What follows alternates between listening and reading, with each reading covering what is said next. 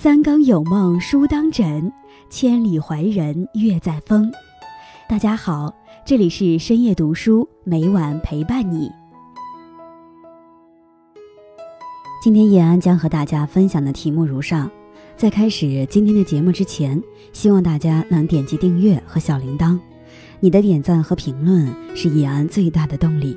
感谢大家的喜欢，深夜读书因你们而精彩。三毛将自己的旅程写进了《万水千山走遍》，在里面，她是那个不愿将就、心底柔软的女人。她行走在古老的南美大地，对苦难的人充满悲悯情怀，对这个世界心存热爱。三毛和他旅程中所遇见的那些人，告诉我们，这尘世人间，谁都有自己的不易，而那些痛与爱，唯有自己慢慢领会。交付岁月和解，身在异乡，却到处都有你的影子。就在两年前，撒哈拉，荷西在一次潜水中发生意外，永远离开了三毛。从此，他就成了心底那最揭不得的那块疤。尽管心爱的人已经逝去，但对三毛来说，荷西依旧牢牢地住在心里。他看着世间万物，奇异新鲜。不经意间都会联想到他，他在心里痛苦的祈祷：但愿圣母，你还我失去的那一半，叫我们终生跪在你的面前，直到化成一双石像，也是幸福的吧。然而回应他的只有寂寥。虽然嘴上没有向任何人提起过荷西，但就连在梦里，他也在努力的想要将他从水里拉上岸，试图改写这一切。刚来到洪都拉斯的半个月，三毛得了一场严重的肠炎，每天只能躺在小旅馆的床上休息，低烧不断，整个人的精神也十分萎靡。有天晚上，三毛恍惚做了一个梦，一辆巴士将他带到了一个长满棕树的海岸边，他在沙滩上用一根枯树枝划着一个人的名字，划着划着，那个人竟然出现在眼前的海面上。三毛拼命叫他，一路狂奔而去，海水浸透了他的衣衫，荷西紧紧地握住了他的手，手心湿湿的。如此真实的触感，三毛简直不能相信这是一个梦。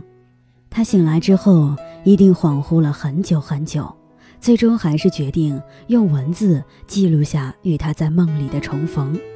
不思量，自难忘，这份无处话凄凉的无助。读来令人心碎。当看到三毛在墨西哥博物馆看到一对自杀神的神像，产生浓烈兴趣时，我的心不禁骤然一紧。十年后，他果然还是选择了这样的方式来释放了自己。荷西走了，可以说三毛的心也跟着一同去了。那只为他戴上的戒指，直到进入哥伦比亚，出于安全考虑，他才将它摘下。整整八年零一个月，第一次离开了三毛的无名指，他将它紧紧地藏在贴胸的口袋，那个与心脏最近的地方。行走在南美这片辽阔而忧伤的大地上，饥饿、贫困、暴乱屡见不鲜。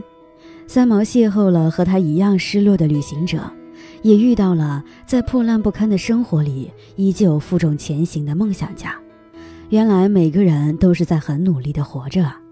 这份努力使三毛充满了力量。旅行是为了与回忆和解，人是应当有痛哭的权利的。那天，三毛在秘鲁的一座著名广场上观光，游人如织，但这份喧哗与热闹对怀有心事的人来说，只是愈发衬出了内心的悲凉。三毛一眼就看到了安妮。他独自一人坐在一张长椅上，这时天空突然落起雨来，他并不躲雨，还是一动不动地坐在那儿。后来女孩干脆躺在椅子上，双手紧紧压着太阳穴，任凭雨水拍打在脸上，看上去极度痛苦。三毛赶忙上前询问，得知他没有找到旅馆，便主动提出让他和自己同住。女孩十分虚弱，她将自己的全部证件和钱都塞到了三毛手里，嘱咐三毛为自己叫医生。这份信任深深地触动了三毛柔软的心。当三毛看着安妮熟睡的脸，她和自己是多么相像啊！一样朴素的衣着，一样的高反症状，就连藏钱的地方都一样。有一天，三毛外出归来，推门的一瞬间，看见安妮坐在落地窗前，痛哭颤抖的背影。三毛最懂这样的滋味，所以他只是怔怔地站在走廊外，一直等安妮哭够了、哭舒服了，才推门而入。令三毛没有想到的是，他的伤痛竟然也被安妮看穿，尽管他不动声色，更不曾放声痛哭。安妮在临走时给三毛留下了一张充满真情的卡片，上面有一句话是这样写的：“我们都是有过极大创伤的人，只是你的已经融化到与他共生共存，而我的伤痕却是在慢慢习惯，因为它毕竟还是新的。”两个惺惺相惜的女人对彼此最大的祝愿就是快乐一些吧。这世上的幸福总是类似的，但每个人的眼泪背后都有不同的故事，并不是每段故事都要被分享。有些事唯有自己慢慢消化。行走是为了遇到可爱的人和事。这世上再苦再难，也总有人为了心中的热爱在咬牙坚持。那天，三毛在广场邂逅了一位心怀梦想却穷困潦倒的艺术家。他提着一个公文包，向每一位游人售票，可一直被人拒绝。当那张透着疲倦又被雨淋湿的脸来到三毛面前时，经过一番交谈，他才发现他是一名民族音乐舞蹈团的工作人员，也是一名民族乐器的演奏者。难怪看起来并不像一般售票人那样热络，反而有些害羞和矜持。想来是舞团的收益不好。不得不来景区拉点观众。当看见他谈到音乐，眼里闪光的模样，三毛被打动了。他买了几张票，没想到身上带的现金不够，那人也不计较，连已经付给他钱也没收，说晚上来了再一起给。他打开公文包，拿出一张白纸，给三毛画了剧团的所在地，生怕他们找不到。这是怎样一颗艺术家单纯而赤诚的心呀！不曾想，当晚三毛和助理竟是全场唯一的观众。隐藏在小巷深处的剧场，两百多张位子全空，这深远的空虚变成了一份看不见的压力，压在三毛肩上。若是自己不来，他们也不必演出了。为了两个观众表演，是何等的心酸呀！除了乐器演奏，还有小型的团舞。整个剧团一共有十七个演员，而这一场精彩绝伦的表演，他们只赚到了九美金，但他们依然是骄傲的。